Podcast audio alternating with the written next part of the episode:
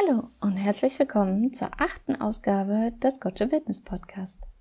Auch wenn es draußen noch nicht so richtig eisekalt und winterlich ist, die Tiere mussten sich schon vor einiger Zeit darauf vorbereiten, um gut über den Winter zu kommen.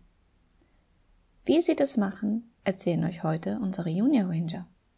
Das sind naturbegeisterte Kinder, die mit uns zusammen regelmäßig draußen die Gotcha Witness erkunden und Projekte rund um das Thema Natur machen. Ich begrüße Mila, Lotta, Malte und Leo.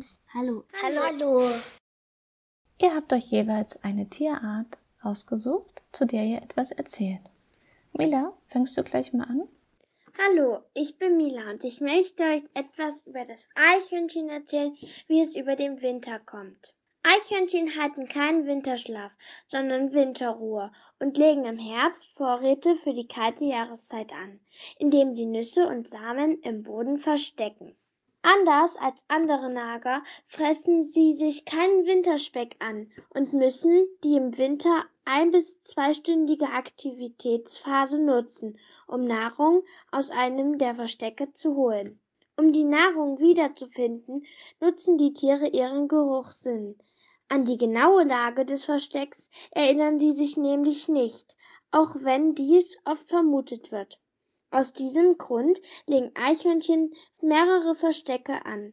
Häufig werden die Vorräte nicht gefunden, so dass die eingegrabenen Samen im Frühjahr zu keimen beginnen.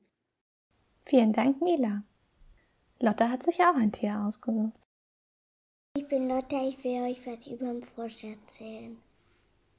Frösche sind wechselwarm, also so warm wie die Umgebung. Wenn es kalt ist, können sie sich kaum bewegen. Deshalb suchen sie sich ein Zuhause für den Winter.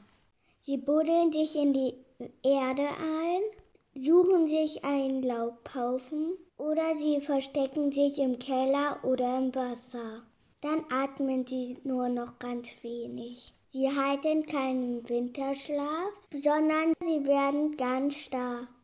Wenn es wärmer wird, kommen sie aus ihrem Versteck raus. Danke, Lotta. Und zu den Zauneidechsen hat sich Malte informiert.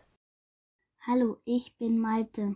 Zauneidechsen legen sich auch Energiereserven für den Winter an. Sie verschlafen die kalten Monate in frostfreien Schotterhaufen, Holzhaufen, Baumstumpfen oder Gesteinsspalten. Hier können sie entspannt das Frühjahr abwarten, helfen wir doch den Tieren. Danke, Malte. Und aus dem Bereich der Insekten gibt es auch noch was zu hören. Ich bin Leo und ich erzähle euch heute etwas über die Schmetterlinge. Wie Schmetterlinge den Winter verbringen, hängt von der jeweiligen Art ab. Manche, wie zum Beispiel der Distelfalter, ziehen im Herbst nach Afrika. Die meisten jedoch bleiben daheim, zum Beispiel in unseren Gärten und überwintern in unterschiedlichen Entwicklungsstadien. Erstaunlicherweise können viele der zarten Wesen den Winter bei uns als Falter überstehen, zum Beispiel der Zitronenfalter, großer und kleiner Fuchs. Deshalb sieht man diese im Früh Frühling auch als allererstes. Der Zitronenfalter ist am härtesten im, Nehmen. Bis zu minus 20 Grad übersteht er beinahe ungeschützt in einer Baumritze sitzen, sitzend, weil er eine Art Frostschutzmittel im Blut hat. Die anderen Falter benötigen ein Versteck, zum Beispiel einen Schuppen, einen Dachstuhl oder den Keller. Der Schwalbenschwanz hängt als Puppe an Pflanzen. Deshalb ist es gut, erst im Frühling die Wiesen wieder, zu mähen. Die meisten Schmetterlinge überwintern als Raupe im Boden. Unter Baumrinden, zum Beispiel der Baumweißling. Darum gilt auch hier im Herbst, die Blätter liegen und die Erde bedeckt lassen. Damit helft ihr den Schmetterlingen beim Überwintern. Danke, Leo. Oh, Familie Sturm hat sich noch dazu geschalten. Ich bin Anna Lotta, ich bin zehn Jahre alt. Ich bin Leopold und bin sieben Jahre alt. Ich bin Leonard, ich bin zwölf Jahre alt. Hallo, ihr drei. Ihr habt Informationen zum Eisvogel mitgebracht. Vögel sind wahrscheinlich mit der letzten Eiszeit nach Mitteleuropa gekommen, denn eigentlich sind sie mit ihren farbenprächtigen Gefieder tropische Vögel. Sie haben sich hier sehr gut eingelebt. Sie sind schnelle und gewaltige, gewandte Jäger mit einem gewaltigen Hunger auf Fisch.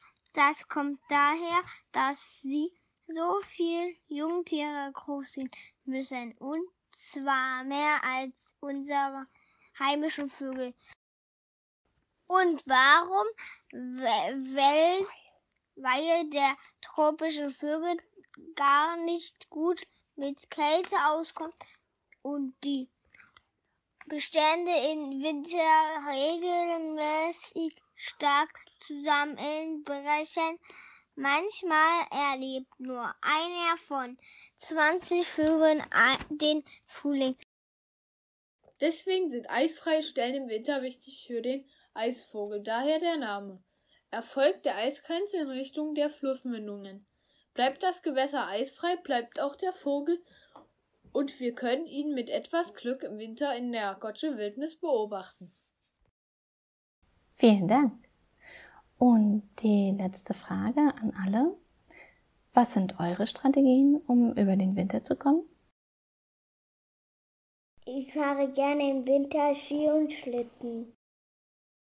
Ich lege mir auch immer einen Vorrat an. Und zwar besteht er aus Süßigkeiten, Lebkuchen, Spekulatius und so Weihnachtskekse. Ich persönlich überstehe den Winter am besten mit einem leckeren heißen Kakao, eingekuschelt auf der Couch und dazu schaue ich einen schönen Film. Na, dann kann der Winter ja kommen. Vielen Dank fürs Mitmachen, liebe Junior Ranger. Und bis hoffentlich ganz bald. Tschüss. Tschüss. Tschüss.